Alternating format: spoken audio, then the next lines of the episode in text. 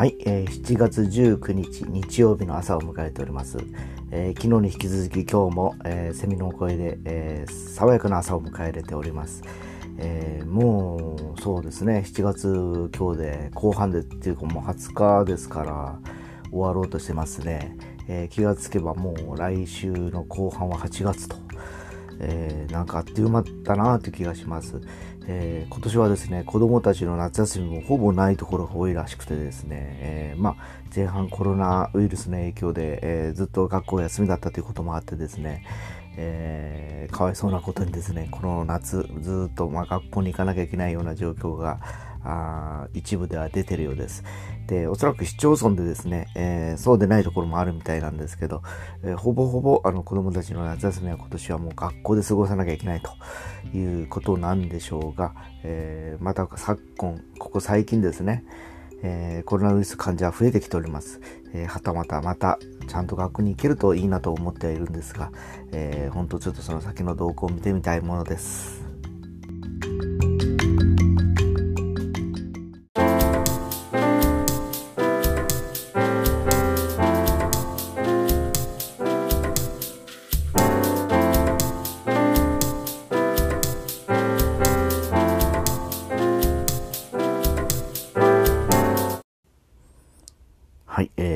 くなってくるとですね、えー、恋しくなってくるのが冷たいビールだったりしますよね。えー、僕はあの昔からですね、えー、もうずっとビールが大好きでですね、えー、若かりし日はよく足しげくビアガーデンだとかビアホールとかに通ったりしてました。えー、最近ではですね、もう、えー、家飲みっていうのがここ、えー、だいぶ前からですね、進んでおりましてですね、えー、やっぱり家で飲むとですね、あの、帰りを気にしなくていいということで、好きなだけ飲めちゃうというのが、やっぱりメリットだったりします。え、一方でやっぱりあの、今ですね、外に飲みに行きたくても、ほらもう制限されてて、どこも行けなかったりするんでですね、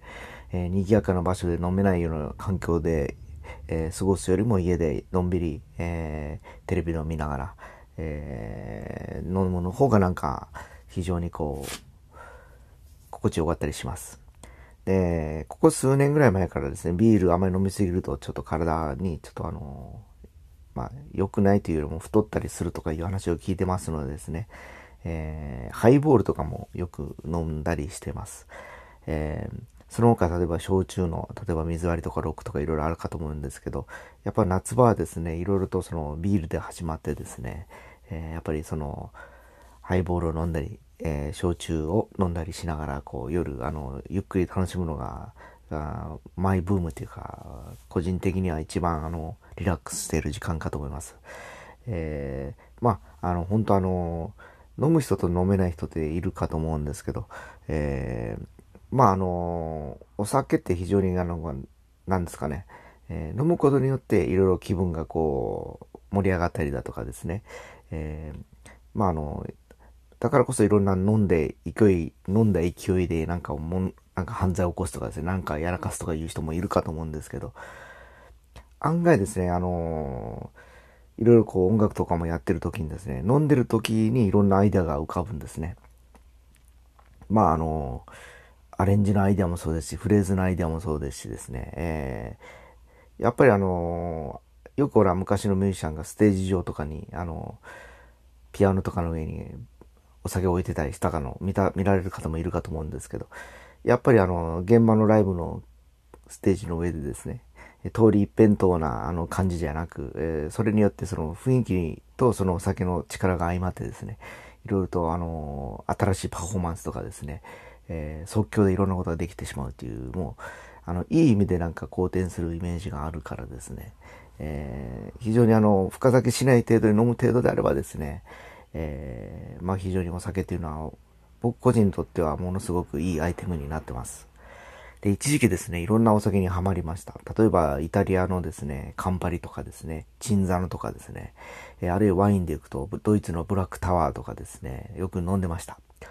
で、どれもやっぱり飲みやすいっていうのが前提にあるんですけど、えー、やっぱその種類を家にいっぱい置いてるとですね、えー、あたかも自分の家がバーになったかのようなですね、感覚に陥りましてですね、えー、気分で飲み、飲んだ、あれ、特化控え飲んでたんですけど、アルコールからもうあんまりその、なんですかね、えー、あれもこれも、置いて飲むよりも、もう、焼酎があると。で、うちは今、焼酎と、えー、ウイスキーと、ビールと3つしか置いてないです。で、それを、えー、その日の気分で、まあ、ビールはまず最初にお風呂上がりとか飲んだりしながら、えー、あとは、えー、その時の状況で、まあ、焼酎の水割りにしたり、ロックにしたり、えー、炭酸で割ったりとかする感じで、同様にウイスキーに関しましても、水で割ったり、炭酸で割ったり、ロックだったりという感じで、えー、夜を過ごしてる感じです。で、そうするとですね、まあどうしてもいろんなおつまみとかも食べてしまうわけなんですけど、まああの、ビールの時は結構やっぱおおつまみって欲しくなったりするんですけどね、焼酎とそのバーボンの時、バーボンじゃない、えっ、ー、と、ハイボールとかの時はそんなにですね、もうお酒だけしか、あの、たしなんでない感じですのでですね、案外、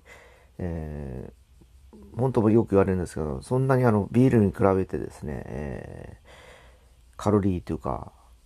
太る要素がその、少ないのかなっていう気もしてはいるんですけどね。まあちょっと本当久しぶりにちょっとあの、外に出てどっかの飲み屋で、えー、思いっきり飲んでみたいなっていう感じをしている今日この頃だったりします。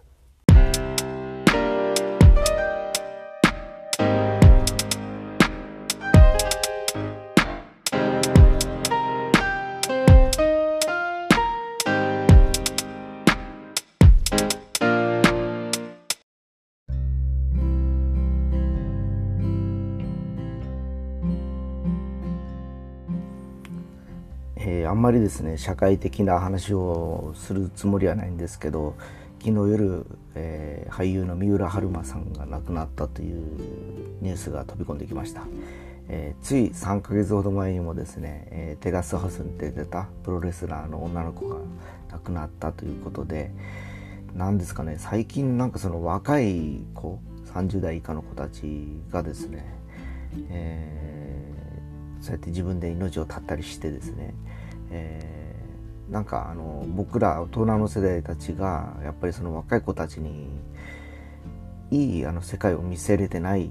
感じがします、えー、僕らの頃はですねやっぱりまだあの夢があって、えー、善とあの、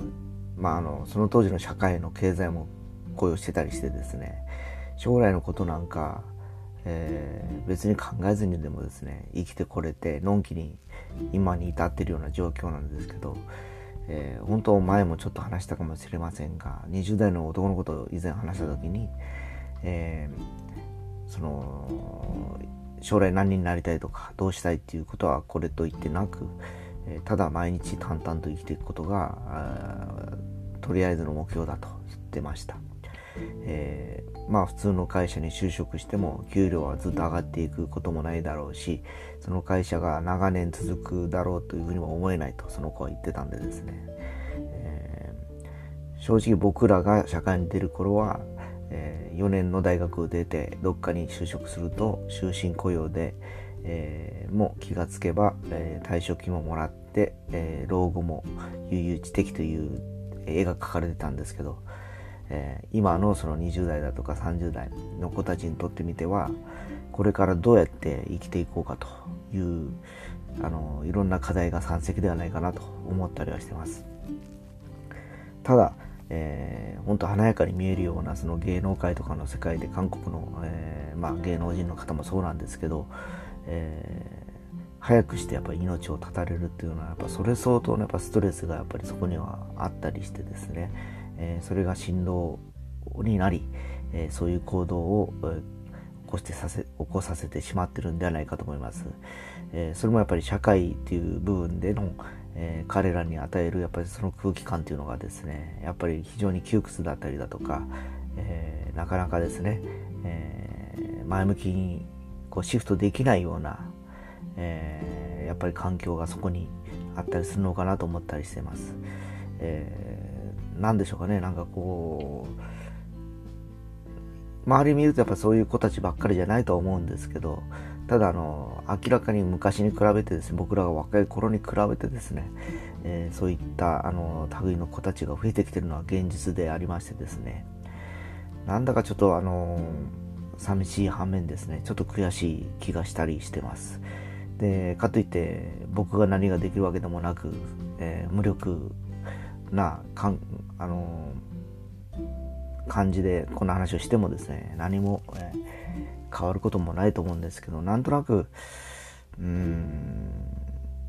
ただやっぱり今の大人たちがやっぱりもう少しあの自分たちのこともそうですけど次に続く後世の若い子たちだとか、えー、に何をこうバトンとしてつないでいけるかっていうもの残せないと多分僕もそうです。今持ってるバトンを渡すところそれを持ってゴールするのが必死なイメージを持ってるんですね。この何十年かこの30過ぎたぐらいからそんな感じです。昔はもう今頃はもう娘とか子供にこのバトンを渡す準備を入ってたっていうイメージが二十歳ぐらいの頃あったんですけどそのバトンすらもらえない子たちは、えー、この先スタートが切れないゴールがないというような状況に今陥ってる気がするんでですね、えー、なんかあのとにかくこう残せるもの彼らにこう伝えるものというのは何かすらなんかこしらえてでもですねこうバトンを渡していきたいなと思ったりしております。